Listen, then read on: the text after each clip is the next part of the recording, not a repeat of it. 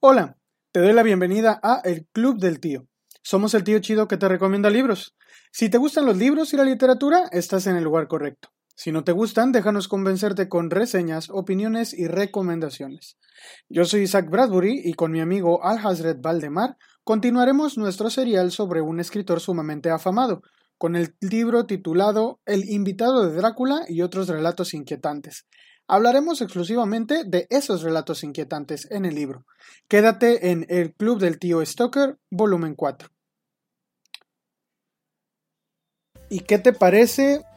¿Qué te parece si, bueno, porque esta, este libro no solamente trae el invitado de Drácula, aunque es lo primero que nos encontramos en el libro, no solamente trae el invitado de Drácula. El, el libro trae nueve cuentos. Son El invitado de Drácula, la casa del juez, la Squaw, no sé cómo se pronuncia, pero así se escribe. El secreto del oro creciente, la profecía gitana, el retorno de Abel Beena, el entierro de las ratas, el sueño de las manos rojas y las arenas de Croquen. Eh, de estos, de esos cuentos, ¿cuál te gustó más? La casa del juez. Sí, se puse. La casa del juez. Háblanos un poquito al respecto. Es el, para mí, y le voy a decir con todas sus letras, es el mejor escrito de Bram Stoker. Incluso supera a Drácula, para mí. Es un cuentazo. Es un señor cuento, no me voy a cansar de decirlo. La verdad es que es aquí donde encontramos todo lo que Stoker tenía que decir, condensado en un cuento de manera excelente, sobrenatural, eh, el tema del folclore, de las creencias locales, de el ambiente gótico. O sea, yo creo que todo el mundo conoce, eh, conoce eh, el tema de, Stoker en, la parte gótica de la literatura por toda la ambientación del castillo de, de Drácula, que es, es como todo. Pero acá nos deja ver esta otra parte donde incluso se puede, se puede sentir la, la, presencia de algo que de repente termina siendo una cosa completamente diferente. Pero no por eso deja de ser fantasmagórico. No por eso el lugar pierde su misticismo, ¿no? Porque, eh, bueno, me cuesta un poco de trabajo también decirlo porque no quiero caer en spoilers, pero el motivo por el cual este lugar se vuelve espeluznante y, se, y cae en toda esta creencia de algo que es sobrenatural del folclore es algo que no te imaginas que es. Tú piensas que va por un lado, pero va por uno totalmente diferente. Y la otra cosa es que acá, a diferencia del invitado de Drácula, Stoker aquí hace algo diferente. Desmiente el folclore. Le da a la historia un final racional. Y un final que es totalmente mundano, que no tiene nada que ver con espectros, no tiene nada que ver con vampiros, no tiene nada que... Es maravilloso. Es un relato maravilloso, de verdad. Porque rompe con toda esta ilusión que te, que te venía. Cuando tú eres el invitado de Drácula y de repente lees la casa del juez, te rompe esa, esa idea de lo que hablábamos anteriormente. De decir, eh, eh, aquí estamos hablando de, que la gente debe creer en el folclore, porque es verdad. Porque es, es una tradición que se ha olvidado, pero no por eso quiere decir que sea una mentira. Acá es lo opuesto. Toma una casa y, a ti ya, te viene diciendo, a ver, o sea, el folclore sí es verdad, o sea, no, no creas que es una tontería. Y de repente empiezas a salir a la casa del juez y llevas todo así, no manches, esto es cosa de fantasmas, esto es cosa de... Y de repente te dicen, nada, nada, nada, chavo. O sea, sí pasan cosas bien macabras acá, pero no tiene nada que ver con lo que tú piensas que tiene que ver. Sí, sí, sí, sí, sí. Definitivamente. O sea, es... bueno, también tengo que decir una cosa. Eh, a mí me parece muy similar el personaje eh, sin nombre del invitado de Drácula con el personaje con nombre, creo que acá sí tiene nombre, este, de La Casa del Juez. Sí, porque también tiene eso de que peca de inocencia y de aventurero.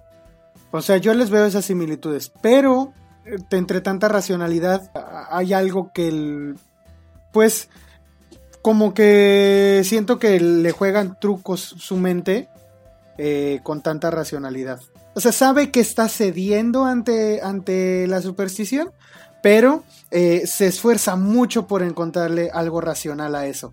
Y creo que esa tosudez ya, ya es lo que le da como que ese plus. Bueno, es lo que me gustó del personaje allí. Como que fue tan, tan terco que está viendo que sí hay cosas raras, pero, pero él dice, no, es que no es raro. o sea, algo, algo le quiere encontrar. E incluso, incluso por ejemplo, cuando, cuando él eh, llega a, todo el, al, escenario donde se va a desarrollar la historia, la persona que, que, lo acompaña al principio de su, de su aventura, por así decirlo, le advierte que la casa en la que se va a hospedar eh, es un lugar maldito. Es un lugar que está maldito y que todo el mundo lo tiene por, eh, por un lugar a evitarse.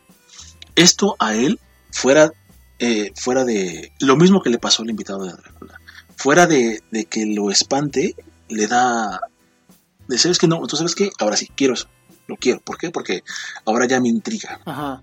Y aparte de que tiene esta aura de que, pues es que así me van a dejar en paz, porque él quiere estar solo. Exactamente. estudiar y que no sé qué. Y, dice, y ah, pues qué bueno porque me van a dejar en paz. Exactamente, no voy a tener ningún chismoso por aquí, entonces está perfecto que todo el mundo quiera huir, huir, huir del lugar. Nos vamos a dar cuenta que esto fue algo que, aunque él en el principio y tú como lector consideras que no le afectó, le afecta muchísimo. Eh, esa, esa dualidad de, creo no creo, pero me interesa, de repente es, es, como, es como echarle gasolina a una hoguera y la gasolina es la superstición y la hoguera son todas las cosas que son 100% reales y de este mundo y que tú con tu gasolina de la superstición y de la sugestión le empiezas a dotar de características sobrenaturales. Eso es algo que a ti mismo te hiela la sangre en el sentido de decir, güey, sí es cierto, o sea, ¿cuántas veces no me ha pasado que estoy solo en la casa y de repente escucho un ruido y, es un ruido cualquiera, es mi refrigerador haciendo no sé qué cosa, y de repente digo, güey, ¿qué fue eso? y él empieza a decir, ay, en tu cabeza le empieza a dar esa magia eh, macabra y lo, y lo dotas de, de, un, de una existencia sobrenatural. Eso le va a pasar a lo largo del cuento a nuestro personaje. Y al final tú vas a decir, o sea, bueno, sí, fue algo normal que que puede pasarle a cualquiera, incluso lo ves hasta lógico porque la casa no es una casa nueva.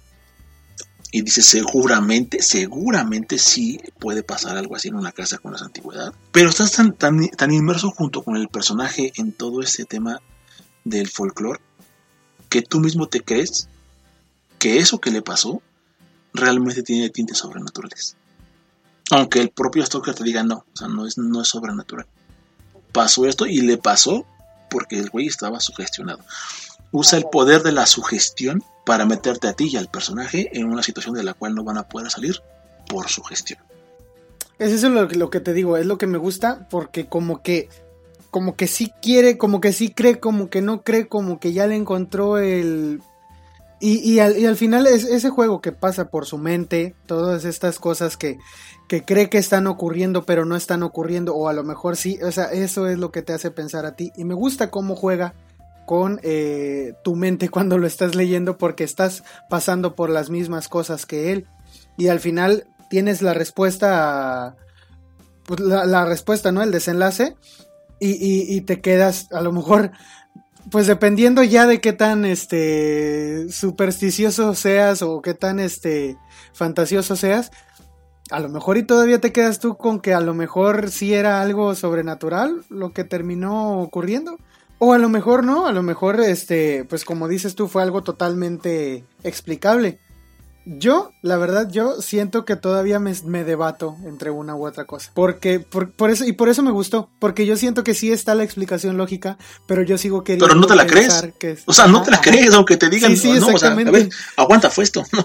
Ajá, sí, sí, pero no me la creo. No me la creo. Entonces, eh, a, mí, a, mí, me, a mí me encantó el, cuento por eso. El, el, cuento que a mí más me gustó personalmente de aquí es el de la Squaw, no sé cómo se dice que curiosamente estamos nombrándolos como van, pero me gustó mucho porque es junto con otros cuentos, uno de los cuentos cortos que hablan de gatos que me gusta mucho.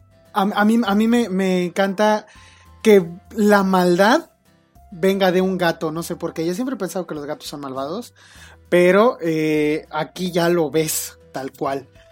Y este, este, este gato, bueno, pasa algo muy triste al principio, a mí me da mucha lástima. Eh, empezamos con una, con una escena muy, muy desagradable. Eh, a mí me generó cierta repulsión.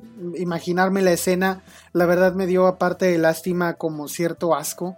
Pero me gustó mucho el desenlace, a pesar de lo trágico que termina siendo. Es uno de esos cuentos, no sé, como el de como este par que tiene Edgar Allan Poe sobre gatos negros también, que yo lo pongo ahí junto con esos, como algún día vamos a hacer un capítulo sobre gatos, sobre gatos y vamos a hablar de esos de esos cuentos porque son muy buenos. Y este este en particular mm, te digo, a mí me como, como siempre, pues a todos nos gusta lo que nos genera algo, ¿no? Un sentimiento de, algún tipo. Y, este, lo primero que hizo este cuento fue como este cuento de Serenata que, estaba en, el libro de eh, Crónica de una, de una gira teatral, que primero me dio mucha, primero me causó una sensación y luego me causó una completamente diferente, es lo mismo. Acá primero me causó una repulsión enorme por lo que ocurre. Eh, mm, acá puedo decir, acá muere un animal primero, de una manera bien, bien fea y grotesca. Y creo que yo reaccioné como la, como la señora en ese momento. Eh, eh, de esta escena los personajes principales son tres, una pareja y un, un extra que se encarga ahí como de mediar a la pareja porque están en luna de miel. Y, entonces ocurre algo con, con dos gatos. Uno de esos gatos muere de una manera horrible. O sea, es, muy feo, es grotesco para mí imaginarme la escena. Entonces vas a, vas a pasar de esta lástima y de esta eh, impotencia que creo yo que sentía e, este otro gato a una sed de venganza terrible. Y me encantó eso, porque a mí me gustó el desenlace. A mí me gustó. Y dije, qué bueno. Yo dije, qué bueno porque se lo advirtieron, o sea, le dijeron, oiga, no haga eso, no vaya a ser que le pase algo al gato. Y el vato dijo, no, no pasa nada. No, no creo. sí, sí, o sea, ¿y qué le pasó? Le pasó algo horrible también a él. Pero incluso es, es, como justicia poética.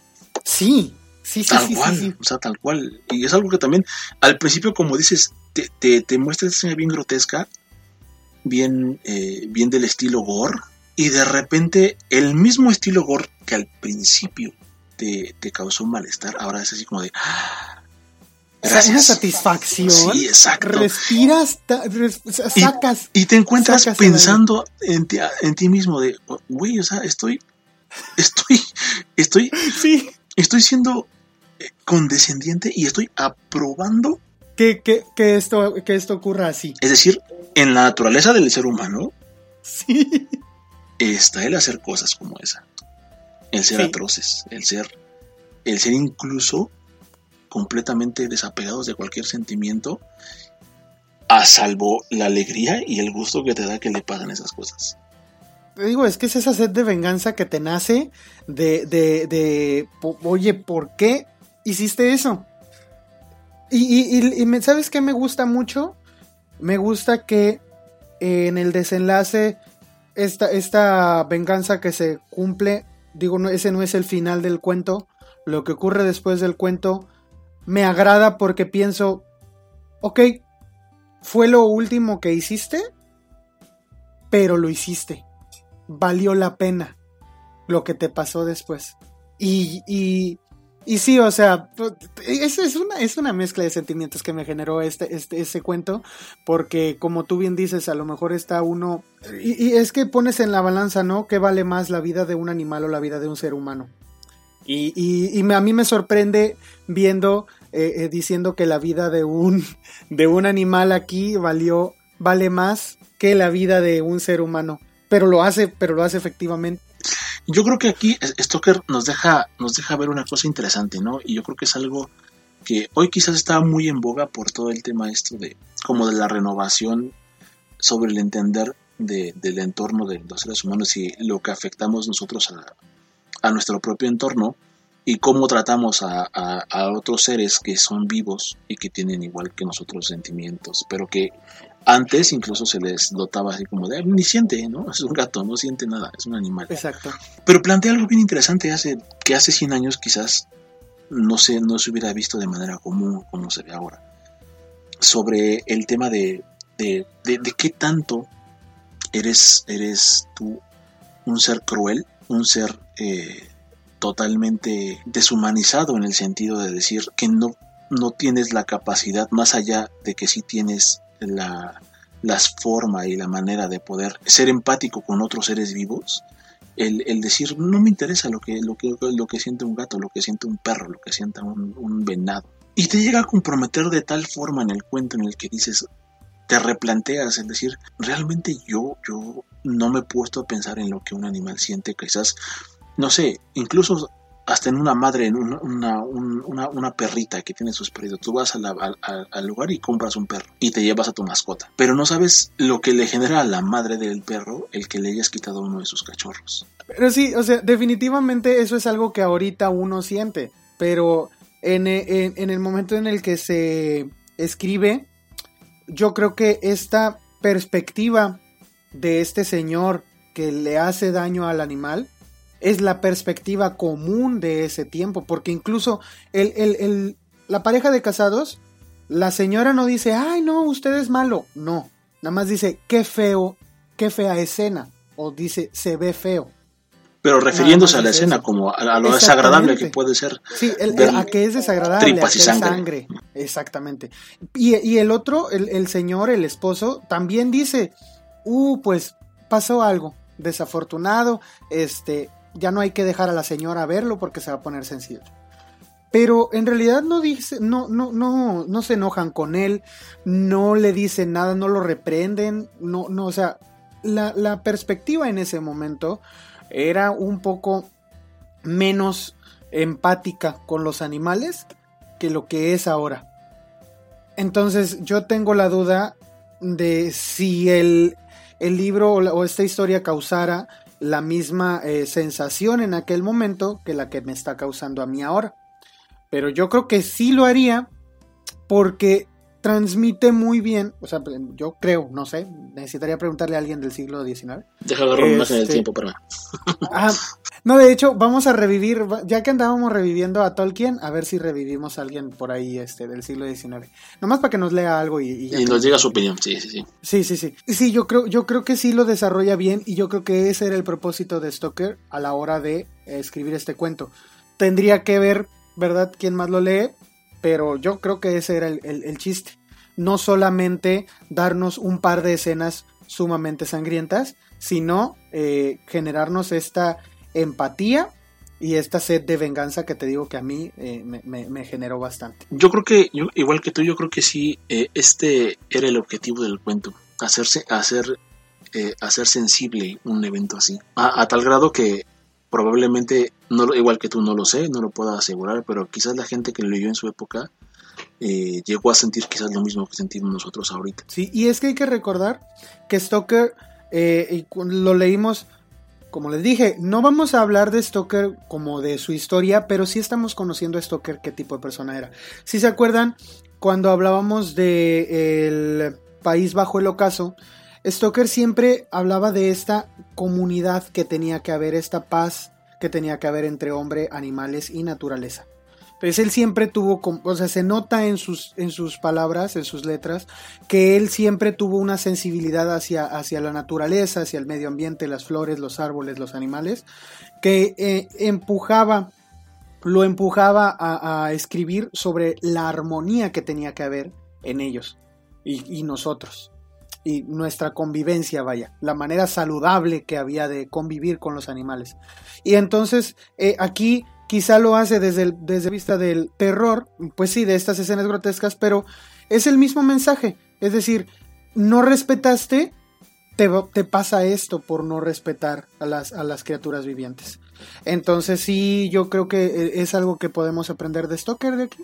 Era alguien que se, se sentía, yo, yo, yo creo, como que con esa conexión ¿no? con la naturaleza y con esa eh, impulso de cuidarla o de, o de enseñarnos a tratar bien a, a- a la naturaleza y las criaturas de la naturaleza. Exactamente. Y yo creo que otra cosa también que, que hace este cuento es revelar, revelarte a ti como persona, como ser humano, que eres capaz de ser cruel, cruel y que te hace consciente de ello. Porque no nada más es, es como la crueldad de decir, ah, yo nunca lastimaría a un gatito. Pero sí, sí agarraría y, y me regocijaría en la sangre de alguien que lastima a un gatito. De alguien que más. Eres cruel.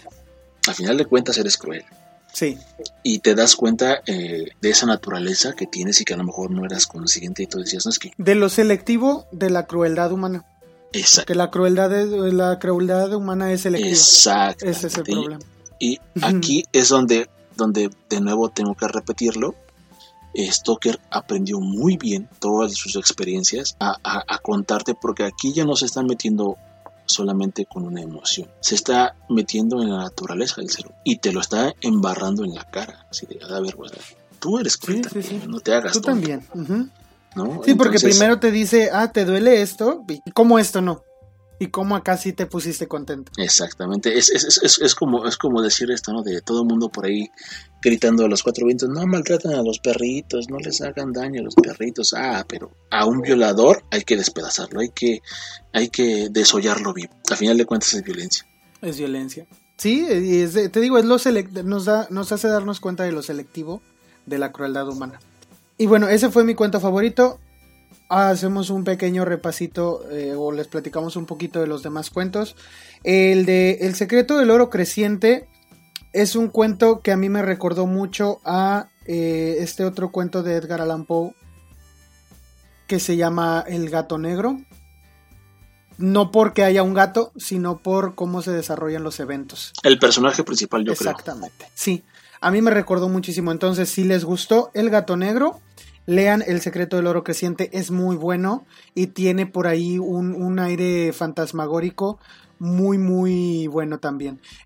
Yo aquí como, como, una, como una acotación a este tema, yo incluso podría, esto es algo que yo creo, no lo, no lo sé de cierto, no lo he leído en ningún lado, no sé si haya algo al respecto, pero sí me parece que Stoker tiene una influencia bien grande para estos cuentos de Edgar Allan Poe. De Poe.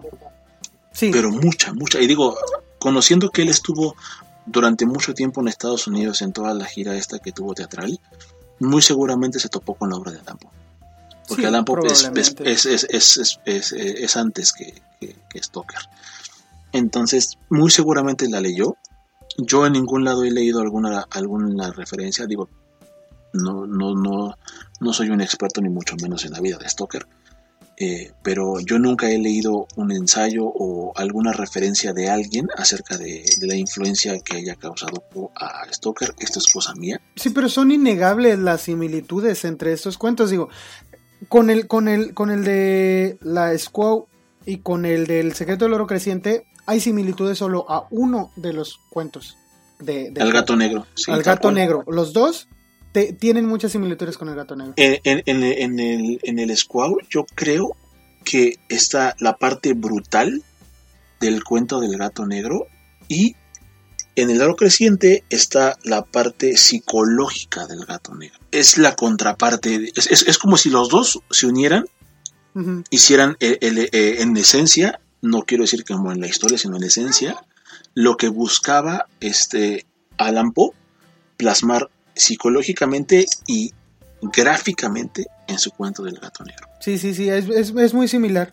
Es difícil porque ni siquiera para quienes son estudiosos de, de Stoker, os digo, ya lo hubieran, ya lo hubieran dicho y ya se, ya se hubiera hecho este famoso esto de que Stoker también se, se basó en la obra de Poe.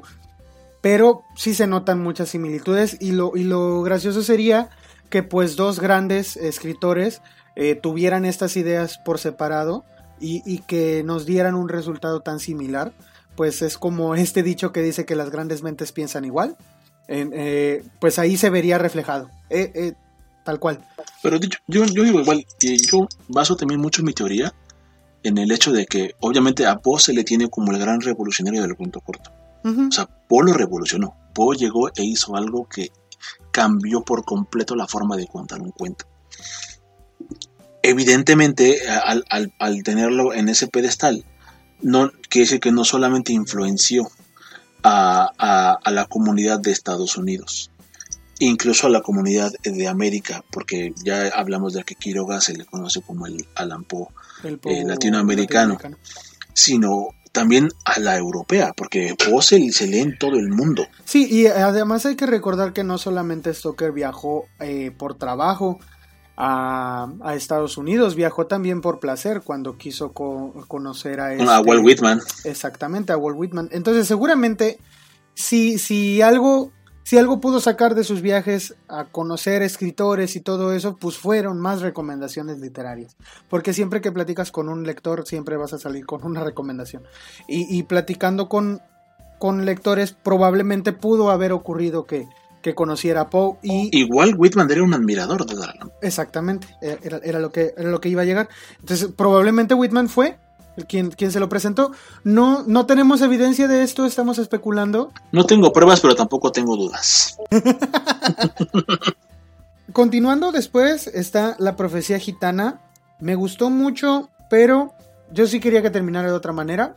Pero pues está bien el final. A mí fue un me a, mí, a mí sí me gustó, porque yo siento que eh, es esta, esta yo creo que esta, esta etapa de Stoker es mucho de, de, hablar del folclore.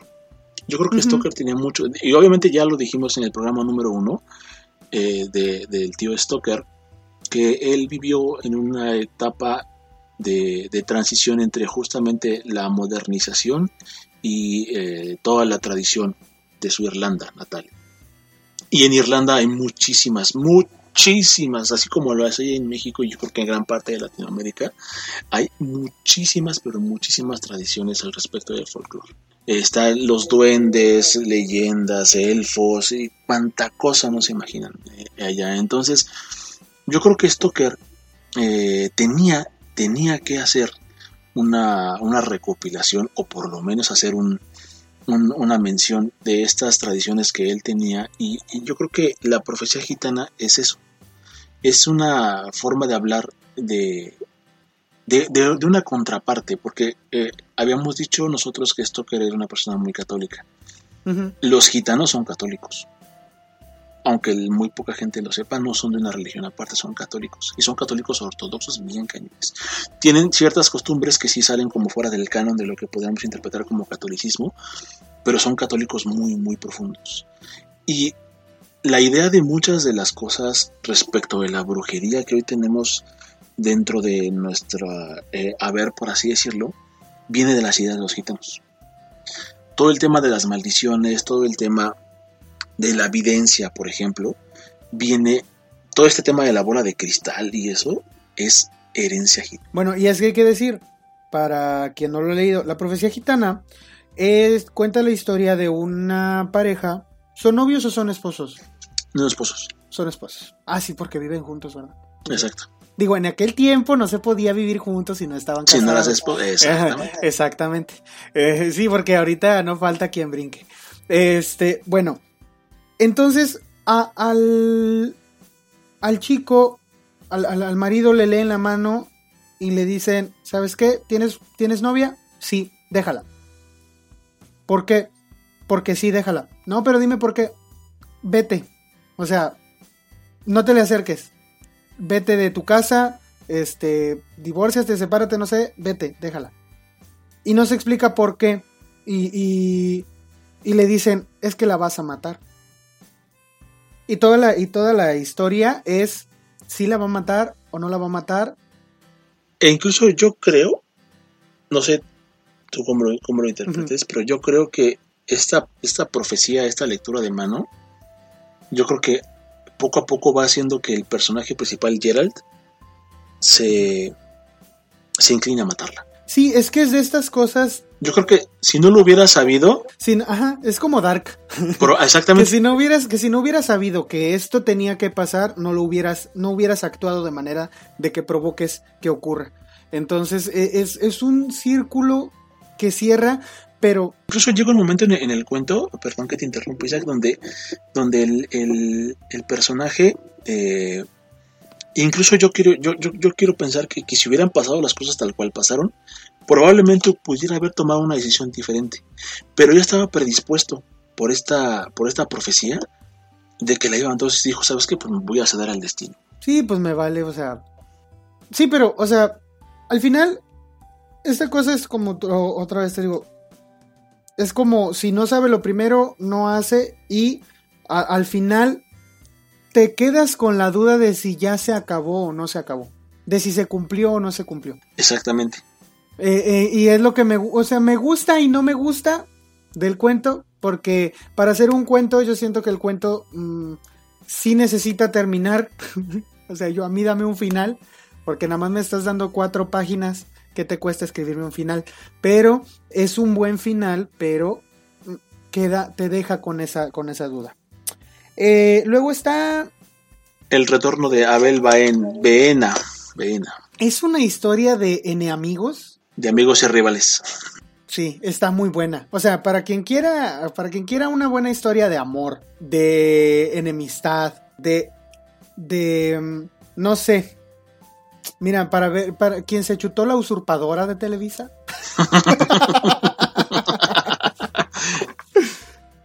no, no, para quien, para quien se chuta estas historias de, de de hombres disputándose el, el, amor o el interés romántico de una mujer y de la mujer que en realidad no sabe quién escoger.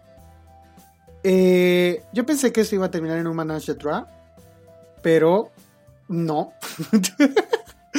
pero, pero yo dije, por un momento lo estaban tratando así. Digo, por un momento estaban como, pues, pues órale entre los tres, o sea, a ver quién, o sea, pues si ella está a gusto, pues nosotros también no estaban casados, así que no hubo nada inapropiado, mentes cochinas que tienen ustedes. Pero, eh, sino que es, algo raro porque aquí tenemos a dos hombres que son los mejores, es decir, cada quien es el mejor y ninguno es mejor que el otro en cualquier ámbito, porque hasta eso los ponen en lo que sea que hicieran. Si uno lo hacía bien, el otro lo hacía igual. Y si lo hacía mejor, el otro lo volvía a hacer mejor. Entonces no, no, no podían, siempre estaban empatados. El asunto es que cuando se enamoraron, se enamoraron de la misma chica. Y la chica se enamoró de los dos porque los dos la enamoraron. Tenían las características para, como para desatar la pasión en ella. Exacto. Y, eran eh, personas diferentes porque físicamente también eran diferentes. Ahí es donde yo digo, o sea, eran tan iguales que eh, eran el tipo de persona del que ella se iba a enamorar y, se enamora, y se enamoró de los dos porque eran ese tipo de persona. Incluso, incluso parece que Stoker hace la historia con toda la intención de esa forma. O, lo, que en general yo creo que, hizo que la historia fuera un poquito pues eh, macabra, si lo puedo decir así, no, no es quizá la palabra correcta, pero eh, eh, es como el, todo lo que esta, esta chica tuvo que pasar para decidir de quién se enamoraba cuando al final se enamoró de los dos. Es como si los dos fueran una sola persona. Y yo creo que en particular a ella sentimentalmente esto le pudo haber causado un conflicto bien cañón. Sí, sí, sí, sí. Es que yo también lo vi así como de que, pues es que no se puede porque es, es, es él, o sea, de, tan amigos y tan rivales que eran, porque por más tema telenovelesco que, que suene esto, es, es así, eran eran tan unidos ellos dos que no se veía a uno sin el otro porque cada cosa que hacía uno lo hacía el otro. Y si emprendían, emprendían juntos. Y si, y si batallaban, ahí estaban los dos. O sea, si uno de ellos tenía dificultades, el otro lo ayudaba. Y era una relación de amistad muy buena, pero que implicaba la rivalidad eh, en, el, en el ámbito de no eres mejor que yo, somos iguales y, te lo voy a demostrar cada que sea necesario. Y, yo creo que eso, eso también al final fue como un, un, impacto emocional para ella. Porque iba, iba, en el fondo sabía que, eh, que si se decantaba por uno o por otro, no solamente iba a afectar a su propia persona en el tema de decir, estoy dejando ir a una persona que también amo, sino que probablemente podría haber causado un impacto en la amistad de esas personas. De ellos dos. Y es lo que más temes. Y era una amistad súper chida, la neta. Tú, tú lo que más temes es que su amistad se termine. Por eso. Y, y luego cuando, cuando empiezas, que te digo que empiezan a, a hacer esto de, pues vamos a andar de novios los tres, que está muy raro. Pues sí, como que dices, bueno, ok, parece que encontraron el equilibrio, nada más pues no se pueden casar los tres. Pero, digo, en aquel tiempo no podían, ¿verdad? Ahorita ya con el poliamor y todo eso, digo, es que yo soy pansexual. Exactamente. Entonces, este, ya es un dilema que actualmente quizá no tendría nadie, pero que en aquel momento eh, era, era un, un verdadero dilema. Y viene la mamá, que a mí no sé si me parece una buena o, o la peor idea. A mí, Una a mí muy me- buena o Yo odié al personaje, ¿eh? Sí, sí, a mí me cayó. Yo odié al personaje de la A mí me mamá. cayó tan mal como la mamá de Lizzie Bennett. A mí me caía esa señora, me cae de la patada. Ándale. Pero, pero es que también te fijas en qué es lo que está viendo y son los mismos intereses que están persiguiendo las dos. Es que, la, es que la doña lo que quería nada más era, era un interés social. Sí, O sea, lo que buscaba cualquier señora de la época, el, el casarse con una persona, exactamente. El mantener su estatus en, en la sociedad. Sí. Y crecerlo, por supuesto. Pues no, cl- claro. Y viene la señora y les ofrece una solución que a mí no se me habría ocurrido. Yo, yo dije, bueno, a lo mejor yo lo veo desde la perspectiva de ahorita. Yo dije, pues, pues que vivan los tres, o sea. Pero, no, la señora les ofrece una solución que parece lógica. Porque la muchacha no se decide. Y ella le ofrece una solución que parece lógica. El asunto es que la solución que eh, les ofrece orilla a estos dos hombres a, a algunos eventos muy desafortunados y que al final de cuentas van a terminar cambiándolos a ambos. Es Eh, que su, es su eso. manera de ser va a cambiar con el otro, va a cambiar con ella y a- el desenlace Y justo por Eh. eso lo odié, porque yo creo que ni siquiera fue, fue, o sea, tú, tú vas temiendo a lo largo de la historia que la decisión de la, de la chica sea la que rompa la amistad, pero ni siquiera fue ella. Eso es lo que más coraje da. güey. sí, sí, sí, sí, que al final de cuentas ella ni siquiera ni siquiera fue por ella por lo que Exacto. por lo que la relación entre ellos dos cambió. Que aquí, o sea, y me gusta mucho esto, de que gira en torno al romance que tienen con ella, pero lo, lo importante no es quién se casa con ella, lo importante es si ellos siguen siendo o no siguen siendo amigos. Exactamente. Eso es lo que me gustó, porque afuera de que sea una historia de, de romance, eh, no es en eso en lo que se centra. Es un factor muy, muy importante, pero no es eso lo que te interesa. A ti no te interesa si se va a casar ella con quién. A ti te interesa qué va a pasar con ellos después de que tome una decisión.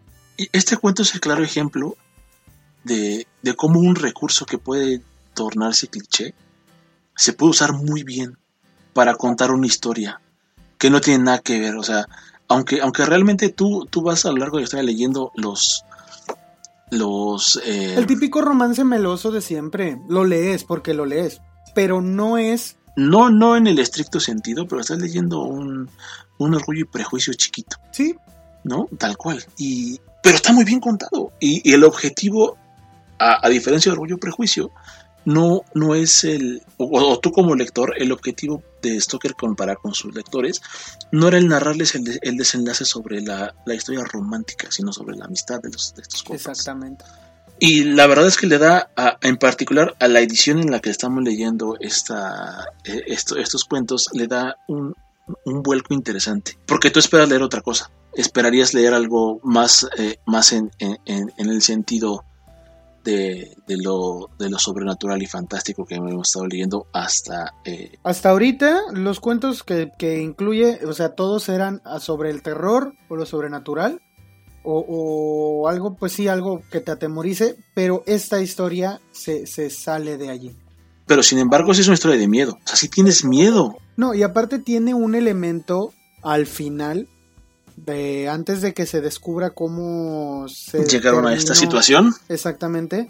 eh, en donde sí, sí tienes este miedo de que. de cómo se va a descubrir lo que ocurrió. Y eh, te hace pensar que va a ser de manera sobrenatural. Y yo pienso que en cierta manera mm, sí tiene algo de sobrenatural porque eh, la tormenta que pasó fue muy... O sea, hay una tormenta en la, en, la, en el- en la historia. Y sin decir más, la tormenta a mí se me hizo muy sospechosa. Pero pues, son de esas cosas que pasan porque la narración lo necesita. Es, es lo que te iba a decir, quizás era, era más como una necesidad de la historia para poder Desenlazar así como lo hizo. desen- exactamente concluir, concluir la- el tema, cerrar el círculo, por Sí, así decirlo. exacto. Pero uh, uh, me gustó mucho cómo lo hace y me gusta mucho que al final de cuentas toman una decisión en cuanto a su amistad. Y es doloroso, duele ver qué es lo que ocurre por, y por qué se por qué termina la amistad, pero eh, pues al final de cuentas tienes un cierre y es un muy buen cierre, o sea, es, es- o sea, yo yo a mí me gustaría ver eso en una telenovela de Televisa. Es que, es que esto es, es que es justamente, y de nuevo, perdón, pero me tengo que repetir. Eh, es, es todo este bagaje que ya, que, que ya Stoker adquirió con, con su trabajo en el teatro, con sus cuentos que había escrito previos. Y aquí justamente está plasmando eso, es una puesta en escena que, que te encantaría ver en una obra de teatro o en una representación en televisión, porque es una muy buena historia. Es una historia que te entretiene, es una historia que te mantiene el filo, que te crea dudas, que te crea una expectativa, que te hace eh, comprometerte con los personajes. Y justamente es lo que decíamos en, no sé si fue en el podcast anterior, sobre cuando hablábamos, creo que sí, de las respuestas, sobre el tema de meterse en la psique de los personajes. Y exponer esa psique al lector y que a través de este recurso tú te identifiques con estos personajes y digas, güey, si yo tengo mi mejor amigo y nos enamoramos de la misma mona morra, eh, ¿qué vamos a hacer? ¿Vamos a acabar peleados cuando éramos los super brothers de toda la vida? Es algo que te puede pasar. Y sin importar que sea el siglo XX o que sea el siglo XIX, te puede pasar. Y yo creo que en ese sentido, este, este, este Stoker que estamos viendo en este penúltimo libro del- de la recopilación que tenemos de sus cuentos, nos habla de una madurez bien interesante, incluso hasta de los propios medios del autor. ¿No? Y yo creo que este cuento, de nuevo, es mi interpretación. Fue lo que le pasó con Oscar Wilde. Sí, por el lío de faldas que comentábamos No me que, creas. que pasó. Pero yo creo que esto es la novelización de lo que vivió con Pero Oscar mira, Wilde. ahí yo sí hubiera dicho, yo sí le hubiera dicho a Wild, o sea, mira, ¿para qué? o sea, Es que, es que, es que, o sea, realmente, digo, de nuevo, no, no estoy como muy avesado en, en todo este tema, pero yo, yo por lo que he leído, yo, Wilde quedó cautivado con la personalidad de la mujer esta. Y eso era como lo que Wilde quería. Pero por otro lado también eran amigos y también Wilde admiraba que ahorita bastante. Wild sería lo que, lo que acá le dicen un este, sí, como un pansexual, porque pues en realidad, aunque lo conocían o, o fue conocido como, Como homosexual. él en realidad pues sí se, se ve acá que pues también se enamoró de una mujer, no sé si más, y pues al final de cuentas pues era por eso, por la personalidad, que es lo que argumentan quienes dicen ser pansexuales. Digo, ah, es una, es una lectura muy eh, interna lo que estás haciendo tú, eh, es una interpretación muy, muy personal, pero pues la verdad es que sí está bien intenso, entonces se vale hacer figuraciones de ese tipo. El cuento la verdad es muy Sí, intenso. sí, sí. Y esto habla de, de- de la calidad de esto que de escribir. O sea, el nivel al que te llega a ti como lector en comprometer con sus propios relatos. Que es algo que, que yo quiero rescatar mucho de, este, de esta serie de programas. Eh, el ir conociendo paso a paso a Stoker a través de estos escritos te va a abrir el panorama de incluso yo creo que aquellas personas que en- hemos tenido pues no voy a decir el infortunio pero sí quizás el mal momento de encontrarnos con sus réplicas sin fundamentos sobre nuestras opiniones en el tema de literatura juvenil o de Wattpad en el grupo. Y si alguna vez nos escuchan, que lo dudo, pero si lo hicieran, y se quieren adentrar en ese tema, eh, yo creo que este sería el mejor argumento que podríamos dar nosotros de por qué no creemos que sea una buena una buena herramienta Wattpad, porque aquí te vas a dar cuenta de lo que es una buena historia, de lo que es la calidad de leer un buen libro, no nada más leer por leer es, es, es como es como decir, eh, como tú lo, lo, lo expresaste muy bien Isaac en, en, el, en el post, es como la comida chatarra, no te nutre de nada, es una pérdida de tiempo. Te- no te nutre, pero sí te echa a perder el organismo. Exacto, porque ¿qué, qué va a pasar? Si tú comes todo el tiempo hamburguesas, muy difícilmente te vas a ir a comer una ensalada con un pescado asado. Porque te gusta la comida chatarra, es exactamente lo mismo que pasa. Y acá con estas historias, si se dan la oportunidad de leerlas, si se dan la oportunidad de ponerse en el contexto y si se dan la oportunidad de de verdad sentarse a leer un libro que se comprometa con tu personalidad, te vas a dar cuenta por qué Wattpad es una porquería. Sí. Y por qué no deberías recomendarle absolutamente a nadie que se inicie leyendo en Una persona que me, que me, y me dio mucha lástima. Eh, una persona que Ah, me la profesora, ¿no? Y dice, Sí, sí, sí, es que es bueno que lean algo. Mm, sí es bueno que lean, pero la verdad es que yo no recomendaría que lean Wattpad. No, es que lo que sea, no, lo que sea no. O sea, tú no le das de comer a un bebé caramelos porque necesita llenar el estómago.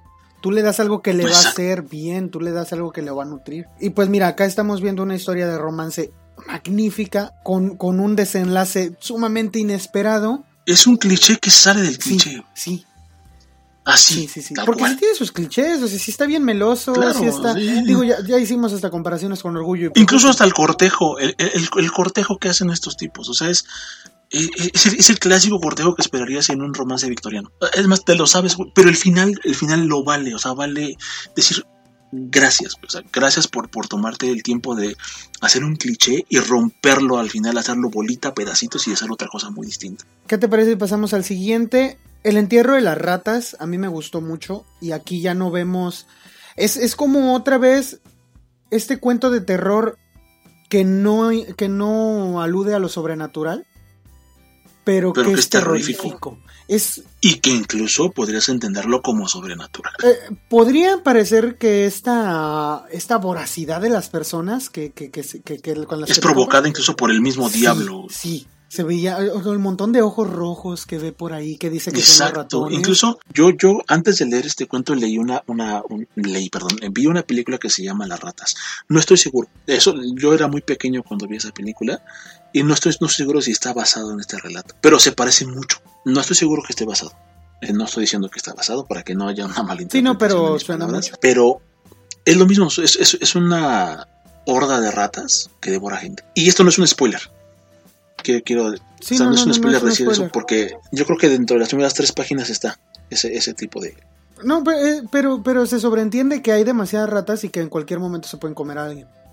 Y no ese es el chiste de la historia. O sea, el chiste de la historia No, no, no, no, son no. las ratas. Ese, ese es el terror de estar vivo mientras Sí. sucede. Eh, al- el cuento, a ver, les hago un pequeño resumen. Acá vemos a un chavo que está, pues de hecho está eh, persiguiendo el amor, ¿no? Y se queda estancado ahí en París, pues cansado de los mismos lugares, de, de concurrir los mismos lugares, se decide ir al botadero de basura donde están los, los llamados traperos, que es un oficio que es como, que es como el ropavejero de acá.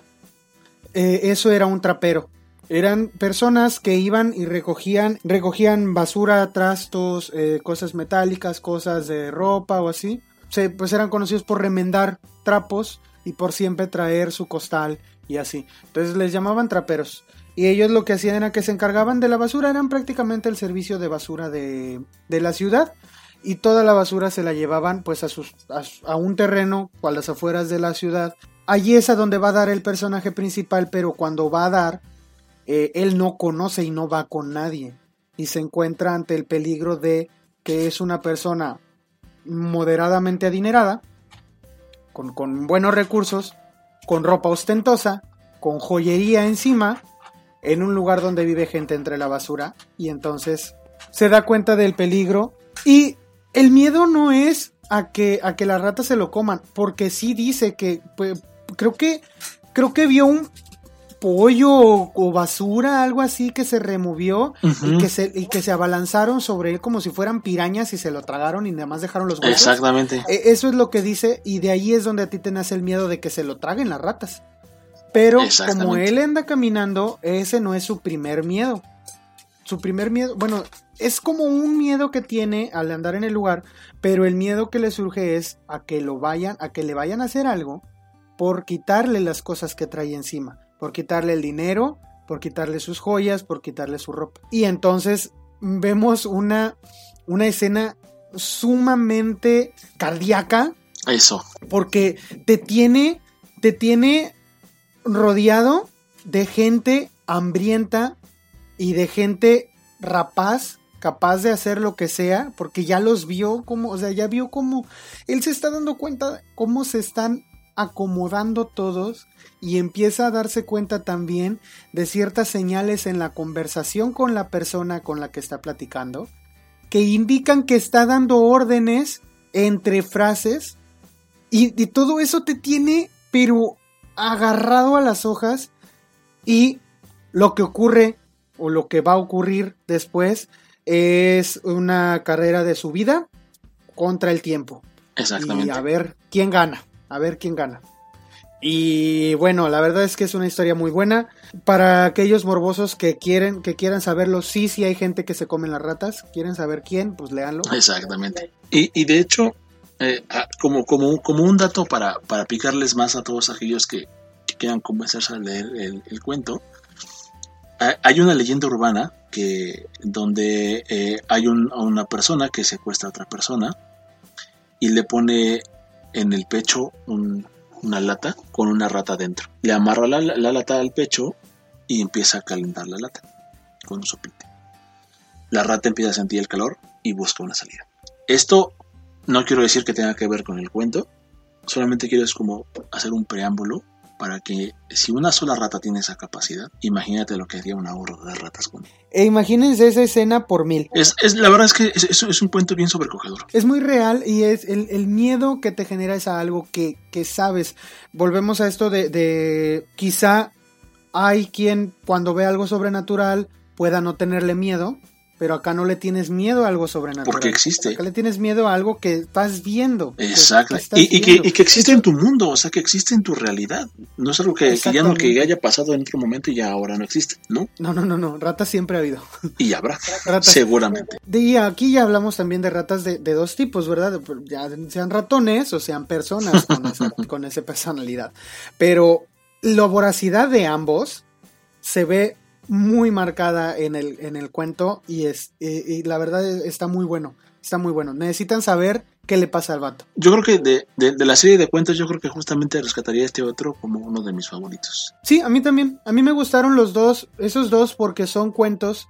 Te digo, a mí me gustó el del Squaw porque porque es un, un- o sea, esa la figura del gato como alguien vengativo y todo eso me, me encantó y este también, pero porque son cuentos que eh, te demuestran que no necesitas recurrir a lo sobrenatural para espantar a alguien. Y aparte yo creo que son, Porque son, ya, hay son cuentos... ya- ya hay suficientes cosas aterradoras aquí Exacto. para todavía meterte más.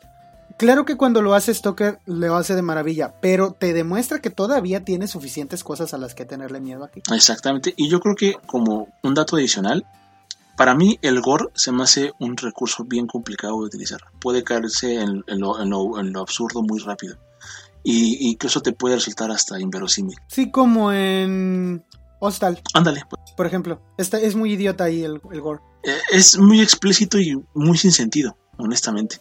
No, no, no tiene como esta parte que dices, bueno, o sea, me preocupa que me maten y el dolor que pueda sentir a través de una tortura, pero no es como algo que digas, wow, acá sí, acá sí lo sientes.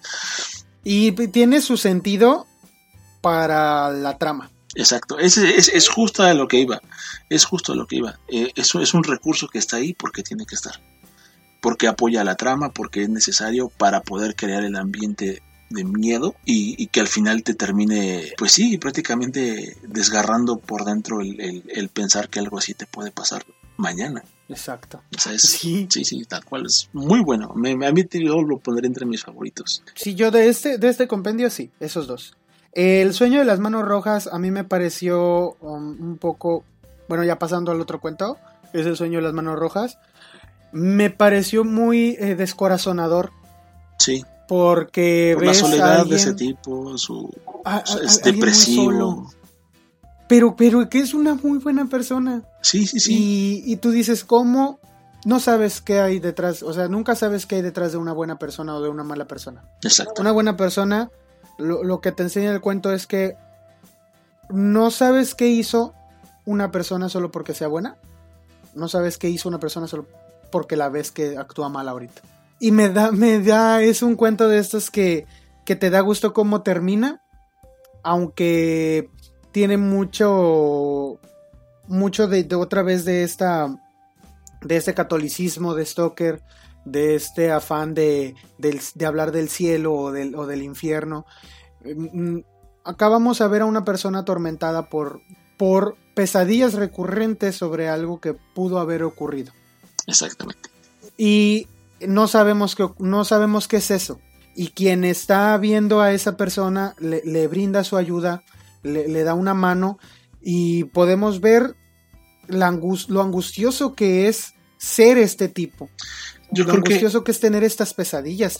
justamente iba a decir eso. Yo creo que el, el, meollo de este cuento tiene que ver con, con lo difícil que es para esta persona el poder estar en sociedad, el poder comunicarse con otras personas. Porque a él le llega esta premonición, si le podemos llamar así, en sus sueños sobre este posible crimen o este posible, posible evento, pero él no tiene cómo comunicárselo a otras personas, porque no lo sabe hacer. Eh, es un hombre que está tan solo en la vida, digamos, un tanto por decisión, un tanto por circunstancias que, que, se van a ir por ahí desvelando. Su gran problema es que tiene información que no puede darle a nadie. Y eso al mismo tiempo también es eh, desesperante, por ponerle un calificativo. Porque tú como lector sabes qué pasa, pero alrededor de este personaje hay un montón de personas involucradas que tú consideras de que deberían de saber, pero él no puede hacerlo porque no sabe cómo acercarse a las personas. Y esto va a llevar al desenlace que, si bien no es eh, un desenlace épico, por así decirlo, sí es un desenlace que te que te mueve. Te conmueve, te da cierta paz. Exacto. Yo creo que la paz, la misma paz que le deseas al personaje, es la paz que tienes cuando, cuando terminas, el cuento. Sí, sí, sí. Y es que, y es que eh, eh, sufre tanto que tú dices. Ya, por favor, ya. Por favor. Y, la manera en la que termina de tener este sufrimiento, la manera en la que termina eh, esta serie de pesadillas que tiene y todo eso, es muy reconfortante. Para, tanto para él como para el lector. Entonces, este, yo creo que es, es un cuento que como tú dices, quizá no es eh, el hilo negro de este libro, pero es un muy, muy buen cuento y, y, sí te transmite bastante, sí te pone bastantes emociones. Y yo creo que ese es otro de los objetivos quizás de esta recopilación. Ya lo mencionábamos que, bueno, pues evidentemente esta recopilación eh, o la forma en la que están organizados estos cuentos es decisión de la editorial. Porque ya también dijimos en un principio que una recopilación como esta no existe, ni siquiera en inglés solamente esta edición de Páginas de Espuma reúne todos los cuentos de Bram Stoker. Los reúne, o sea, no hay un precedente de cómo debían organizarse dichos cuentos. Entonces, yo creo que la decisión editorial de hacerlo así me parece magnífico, porque te lleva por un Stoker que te desespanta, un Stoker que te enfrenta a tus, a tus propios convicciones morales, un Stoker que te deprime, un Stoker que te pone en suspenso, en un compendio de nueve cuentos. Te lleva por una montaña rusa de emociones. Sí, y, sabes que me, sabes que a mí el cuento que más me sacó de onda, de hecho, es el que sigue. El de las, arenas de... Sí, porque es, está bien raro. O sea, es un cuento para quienes estén familiarizados con, con la figura del doppelganger. No sé si se pronuncia bien, pero pues así lo dije, pues ya ni modo. Para quien esté familiarizado con eso, es un cuento de ese tipo, pero con un misticismo muy raro. Y como que... Es, que, es que no sé, o sea, es, que a mí me sacó de onda. Porque primero yo no sabía que, a qué quería llegar. No sabía yo a qué quería llegar con, con eso. Pero después te lleva a una reflexión sobre qué tan... ¿Cómo, cómo se dice? Este cuento empieza con una persona muy, muy presuntuosa, o sea, cero humildad en él. Le pasan ciertas cosas muy raras y, es, un viaje como a llevarte a, reflexionar si qué tan humilde eres tú o qué tan pretencioso eres y a qué te puede llevar ser una u otra cosa.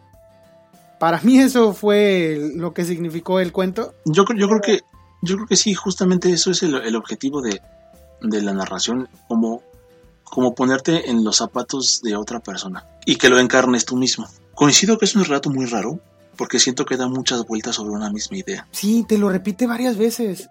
Bueno, a ver, les platico.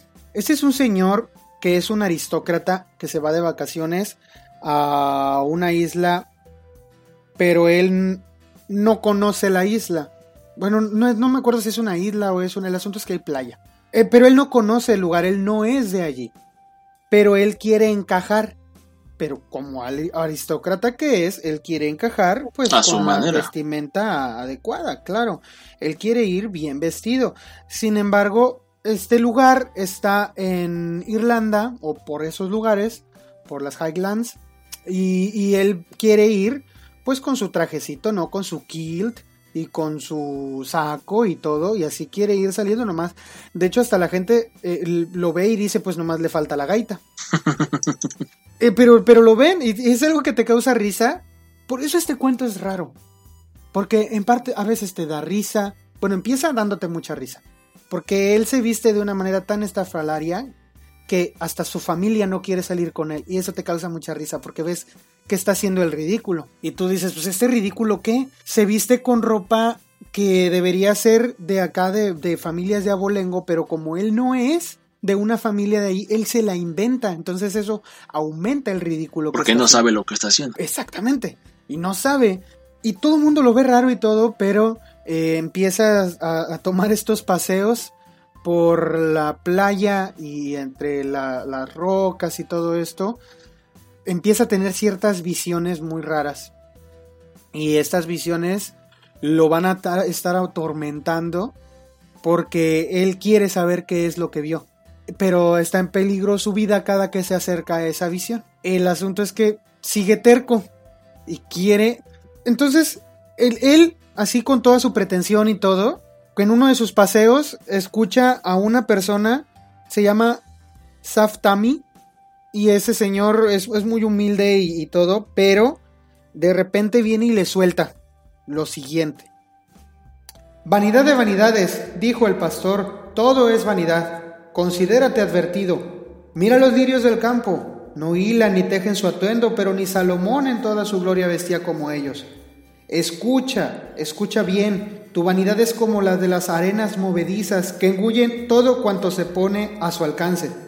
Cuídate de la vanidad, cuídate de las arenas movedizas que abren sus fauces para ti y que te acabarán engullendo. Ten cuidado, aprende de tu vanidad. Encuéntrate contigo mismo cara a cara y descubrirás el mortífero poder de tu vanidad. Descúbrelo, conócelo y arrepiéntete antes de que las arenas movedizas te engullan.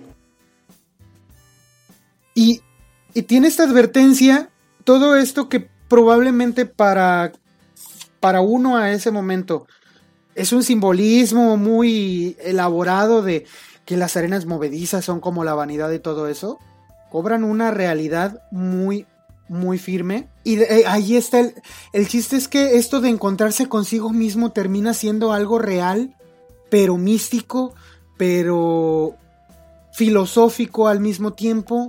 Es, es- como este símil que, que hace el, esta práctica que tienen algunos chamanes de poder, eh, a través de un viaje astral, por así decirlo, enfrentarte con, con tu propia personalidad. Para que te veas desde afuera como tú mismo y veas todos estos errores, ¿no? Y algo, algo interesante aquí, por ejemplo, es que eh, la vanidad es uno de los pecados capitales más eh, mencionados todo el tiempo. La vanidad es de hecho el, el- el- el pecado de Lucifer, el por qué se peleó con Dios. A ese grado tiene la vanidad. Entonces la vanidad tiene esta connotación diabólica desde siempre. Y acá están enfrentando a un hombre que a través de la vanidad hace el ridículo, hace eh, menosprecia a las personas. Es decir, es toda una joyita este compadre. Y hasta que no tiene este encuentro con su doppelganger, donde, eh, donde se ve desde afuera siendo el mismo, no tiene una referencia de qué tan malo es ser como es. Y yo creo que este pescador, no, igual, es algo ya muy personal, ¿no? Yo creo que este pescador es como esta figura divina, enviada por Dios, como un ángel o algo por el estilo, que viene y crea toda esta ilusión, porque no puedo decir que fue algo real, por todo lo que sucede en el cuento de que hay cosas que están y que de repente ya no están, y cosas que están aquí y que desaparecen, etcétera. Es que ahí está lo raro, porque la primera vez que él ve a esta aparición, no nada más lo vio él. Entonces, eh, eh, o sea, es que el cuento es raro, pero, pero es, es bueno y es, eh, te deja pensando y precisamente el hecho de que, de que mm, te haga como que filosofar sobre qué era una cosa y qué era la otra, implica la, la profundidad, o sea, demuestra la profundidad de lo que estaba haciendo Stoker aquí. Al final de cuentas es, es, es una, sí, como, como una abstracción personal sobre qué tan vanidoso eres y eh, a qué te puede llevar esto. El daño que puedes como causar. que te veas, exactamente, el daño, que- el, el daño que puedes hacer por ser tan vanidoso. Incluso a ti mismo te puedes hacer daño por ser vanidoso. E- Es una manera de, de que esta persona aprenda la lección. El asunto es que también, al final, al final no sé si te acuerdes de que hay como que un vestigio de que algo siguió pasando en la ciudad con él. Entonces, algo, algo siguió pasando con el traje que él traía. Entonces también eh, te deja con la intriga de, de si esta cosa era una cosa o era algo que solo él veía o es algo, yo, yo me lo imagino así. Yo siento que era algo que había en la, en la isla que solía aparecérsele a las personas con las características necesarias para causar que se vieran a sí mismos de alguna manera. Sí, yo, yo creo. Como un, como un aviso de la isla, si quieres verlo así, de que algo tienes que cambiar en ti mismo. Yo creo, yo creo que efectivamente esto tiene que ver con, con el lugar en particular. Como que el lugar era, era, era eso, era una forma de, de expiación de ciertos pecados, por así decirlo. Todo esto que le sucede a él le pudo haber sucedido a muchas otras personas. Quizás eh, es aquí donde yo puedo decir que a lo mejor por eso es que más de una persona vio a, a este pescador. Porque a lo mejor el pescador es como el guía de, esa, de ese lugar, pero cada quien tiene una experiencia diferente de acuerdo al pecado que iba a expiar. Sí, Eso es lo que yo creo, pero en, en particular digo, este, este relato que de hecho es el relato que cierra el, el, eh, el compendio de relatos, termina, termina con, un, con una historia que bien podría ser un tanto tenebrosa, porque no sabes si te enfrentas a un fantasma, no sabes si te enfrentas a, a algún poder místico, o a ti mismo. o a ti mismo incluso, que de hecho ese es como, eh, sí, es algo muy recurrente en la filosofía en general, el hecho de poder conocerte a ti mismo y enfrentar tus propios demonios. Y, y a veces necesitas un empujón para poder ver de todo eso que tienes y que, y que tú consideras que es una virtud y al final de cuentas termina siendo un vicio. Es algo bastante interesante de, de plasmar y la forma en la que, en la que lo cuenta quizás, es- quizás a mí lo único que sí de este cuento me dejó un poquito como en, en, en desazón quizás. Yo siento que el cuento pudo haber sido un poco más corto Sí, porque repite mucho el, eh, el tema de, de esta, de esta dualidad y como que ese enfrentamiento queda muy claro desde la primera vez. Pero lo retomo mucho, pero quizás también lo- esto lo puedo quizás justificar por el hecho de que esta persona es muy terca. Eh, Terca en el sentido de, de que no puede avanzar en su personalidad y insiste, insiste, insiste periódicamente en, volver a este estatus que él considera que tiene. Hasta que al final pues ya termina rindiéndose a su, a su realidad, que no es más que un ególatra más. exactamente, sí. O sea, al final de cuentas se da, se da por entendido de lo que le están diciendo los demás ah, hasta que tiene este encuentro consigo mismo. Es muy buen cuento, pero digo, no, yo no sé clasificar qué tipo de historia es. No sé, Yo lo pondría en lo fantástico. pues sí, pero como terror no es. No, es, o sea, te causa zozobra y sí te puede causar cierto miedo eh, el, el que haya algo, un ser superior que te conozca también. Y de hecho como que te imaginas que va a ser terror, pero no es terror. No, no, no, no, no, la intención no, es espantarte, sí te causa como, bueno, a mí en particular sí me causó como esta zozobra, Creo que esta es una manera eh, buena de terminar este, este compendio de cuentos. Porque te deja en, en zozobra, te deja como en misterio, como... te deja pensando, vaya. Entonces yo creo que yo creo que es una muy buena manera de terminar y cada quien ya podrá eh, saber qué significa para cada quien ese cuento, pero sí es, es, es una muy buena narración y es una narración pues muy extraña, pero es muy buena la verdad. exactamente es extraña, pero bastante buena. Y que a mí en particular me gustó mucho. De, de todos los cuentos, yo creo que este es el, el cuento que más significado filosófico tiene. Definitivamente tiene muchísimo significado filosófico. No, entonces, y creo que eh, es un, eh, también es algo como que nuevo añadirle a la obra de Stoker hasta ahorita, porque fuera de El País Bajo el Ocaso, que quizá de la del creador de Sombras, no me acuerdo cómo se llamaba el cuento, eh, quizá ese tenía un poquito de contenido filosófico cuando hablaba del pasado fenecido y todo esto, eh, pero no estaba tan marcado y no, no marcaba en realidad todo el, el relato. Aquí sí, Además ten- tenía como, como un enfoque más de temas morales para, para el aprendizaje. de- El, el, el País Bajo el Ocaso sí era más sobre temas morales, pero te dijo, ese cuento en realidad yo siento que tenía cierto sentido filosófico, este, cuando te hablaba de- del, del paso del pasado, o sea, del pasado que va pasando, porque así lo describe. Y entonces siento que ahí sí tenía cierto sentido filosófico, pero acá ya es muchísimo más marcado el, el aspecto. Exactamente. Y, y es otra de las facetas de Stoker que a lo mejor no están tan exploradas en otros en otras obras. Vamos a ver qué tal las obras este dispersas. dispersas. Nuestro próximo podcast sobre eh, el tío Stoker va a ser sobre obras dispersas. Por allí en el en la página de Facebook les vamos a estar eh, posteando un listado de qué textos para que ustedes los busquen si es que no tienen esta si tienen esta edición de páginas de espuma ahí, es, lo último que viene en el libro. Si no lo tienen pueden ir buscándolos la obra de Stoker es libre desde que ya pasaron 100 años de que se murió en México ya es libre. Entonces eh, pueden buscarlo en internet eh, hay varias páginas eh, dedicadas a esto que tienen traducciones libres de Stoker por si no tienen esta edición. Pero les aconsejo que se la compren, porque la verdad la traducción es muy buena y le van a entender muchísimo mejor. Aparte, como, como ya mencionábamos antes, la forma en la que están organizados y antologados los cuentos le da mucha coherencia a la obra de Stoker para ir como viendo esta evolución Exactamente. de, de- de su forma de escribir y de conocer más del autor. Entonces, personalmente, eh, y a nombre también de Isaac, les recomendamos mucho esta antología para que la puedan conseguir. De hecho, fue Juan Carlos. Juan Carlos nos preguntó, Juan Carlos nos preguntó dónde y yo estuve platicando con él y sí, este, parece que sí se aventó a comprarlo porque eh, sí le dieron muchas ganas. A mí me agrada bastante que digan que, que le dieron ganas de comprar el libro después de escucharnos. Sí, claro, por supuesto. porque, pues para empezar nos anima a seguir haciendo este tipo de, de episodios. Y otra, Exacto. pues ojalá y por ahí luego se pueda hacer este... Luego se puede hacer algo. Una retroalimentación. Exactamente, porque ya, ya lo tiene y tiene el mismo libro que nosotros, entonces ya, ya puede de- darnos su opinión desde lo mismo que leímos nosotros. Y pues a ustedes también les recomendamos que lo consigan. Eh, yo no sé si Páginas de Espuma tenga ediciones electrónicas, pero si las tiene, pues también les saldría mucho más barato. Por si, por si ustedes, no sé, no, no pueden invertir tanto en un libro físico, pues sí, consíganlo.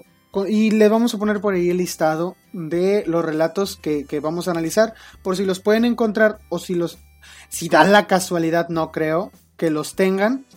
Una cualidad de este libro es que muchos, muchos de los relatos no habían sido traducidos al español y son de estos precisamente, entonces vamos a ver cuáles, cuáles logran conseguir y nos avisan. Eh, y ese sería el próximo capítulo del tío Stoker antes de irnos con Drácula. Así que les recuerdo que pueden ir empezando a leer Drácula eh, para que se la lleven calmada y no, te- no estén tan apresurados porque cuando hablemos de Drácula vamos a dar spoilers como si nada. están advertidos.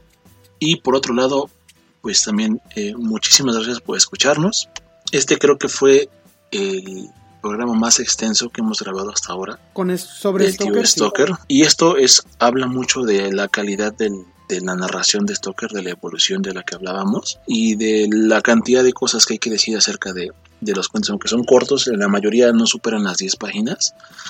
Entonces, eh, hay, pero hay mucho contenido dentro de lo que, dentro de lo que escribió Stoker. Entonces, sírvase esto como un preámbulo de, de cuando llegue Drácula. Porque Drácula probablemente va a ser, va a ser un programa doble, quizá. A, a- lo mejor sí, porque este ya de plano se extendió lo suficiente como para que me den ganas, antes de editarlo, de que salga en dos partes. Yo, sin más por, por decirles, eh, más que pues lean mucho, me despido de ustedes y espero que nos escuchemos la siguiente semana. Así es, pues muchas gracias de nuevo por eh, permitirnos entrar a sus hogares o a sus smartphones, donde sea que nos escuchen. Y pues eh, esperamos también su retroalimentación sobre este tipo de, programas. No me queda más que pues eh, igual recomendarles que no dejen de leer. Siempre que les sea posible tengan algo a la mano para leer. Pues si este, este tipo de programas que hacemos nosotros les inspiran ponerse a investigar o leer un poquito sobre lo que hablamos pues eh, creo que estamos cumpliendo el objetivo de nuestra misión con este podcast. Entonces pues muchísimas gracias. Nos vemos o mejor dicho nos escuchamos en la próxima emisión y pues que tengan un feliz feliz noviembre Feliz noviembre a todos. pues bye.